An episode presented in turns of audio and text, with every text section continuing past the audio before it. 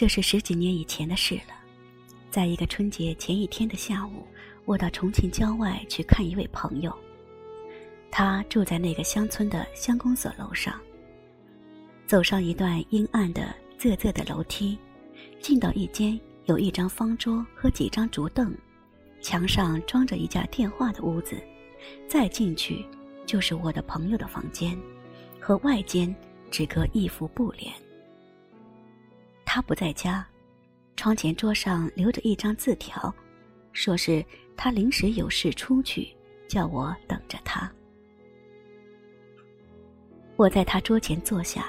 随手拿起一张报纸来看，忽然听见外屋板门“吱”的一声开了。过了一会儿，又听见有人在挪动那竹凳子。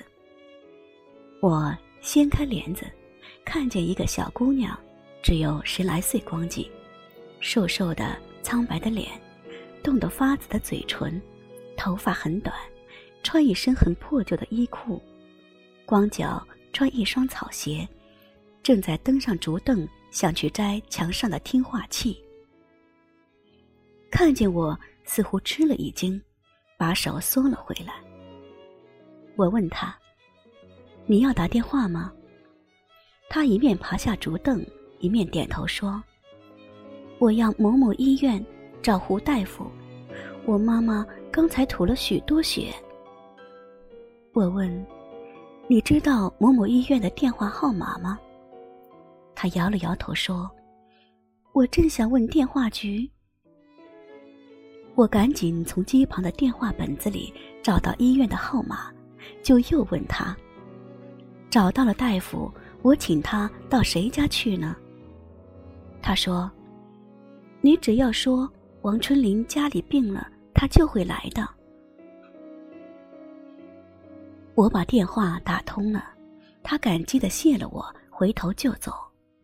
我拉住他问：“你的家远吗？”他指着窗外说：“就在山窝那棵大黄果树下面，一下子就走到的。”说着就噔噔噔的下楼去了。我又回到里屋去，把报纸前前后后都看完了，又拿起一本《唐诗三百首》来看了一半，天色越发阴沉了。我的朋友还没回来，我无聊的站了起来，望着窗外浓雾里迷茫的山景，看到那棵黄果树下面的小屋，忽然想去探望那个小姑娘和她生病的妈妈。我下楼在门口买了几个大红橘子，塞在手提袋里，顺着歪斜不平的石板路走到那小屋的门口。我轻轻地扣着板门，刚才那个小姑娘出来开了门，抬头看了我，先愣了一下，后来就微笑了，招手叫我进去。这屋子很小很黑，靠墙的板铺上，他的妈妈闭着眼平躺着，大约是睡着了。背头上有斑斑的血痕，他的脸向里侧着。只看见他脸上的乱发和脑后的一个大髻。门边一个小炭炉，上面放着一个小砂锅，微微的冒着热气。这小姑娘把炉前的小凳子让我坐了，她自己就蹲在我旁边，不住的打量我。我轻轻的问：“大夫来过了吗？”他说：“来过了。”给妈妈打了一针，她现在很好。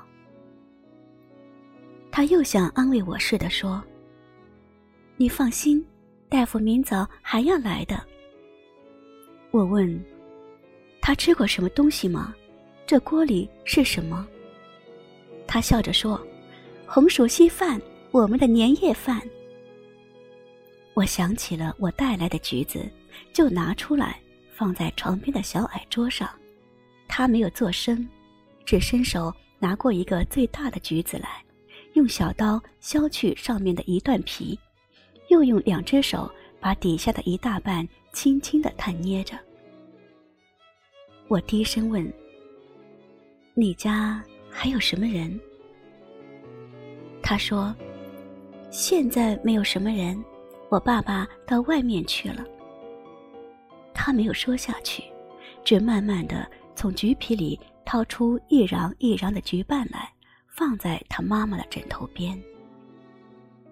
炉火的微光渐渐的暗了下去，外面更黑了。我站起来要走，他拉住我，一面极其敏捷的拿过穿着麻线的大针，把那小菊碗四周相对的穿起来，像一个小筐似的，用一根小竹棍挑着，又从窗台上拿了一段短短的蜡头，放在里面点起来，递给我说：“天黑了，路滑。”这盏小菊灯照你上山吧。我赞赏的接过，谢了他。他送我出到门外，我不知道说什么好。他又想安慰我似的说：“不久，我爸爸一定会回来的，那时我妈妈就会好了。”他用小手在面前画一个圆圈，最后按到我的手上。我们大家也都好了。显然的，这大家也包括我在内。我提着这灵巧的小桔灯，慢慢的在黑暗潮湿的山路上走着。这朦胧的橘红的光实在照不了多远，但这小姑娘的镇定、勇敢、乐观的精神鼓舞了我。我似乎觉得。眼前有无限光明。我的朋友已经回来了，看见我提着小桔灯，便问我从哪里来。我说：“从从王春林家来。”他惊异的说：“王春林，那个木匠，你怎么认得他？去年山下医学院里有几个学生被当作共产党抓走了。”以后，王春林也失踪了。据说，他常替那些学生送信。当夜，我就离开那山村，再也没有听见那小姑娘和他母亲的消息。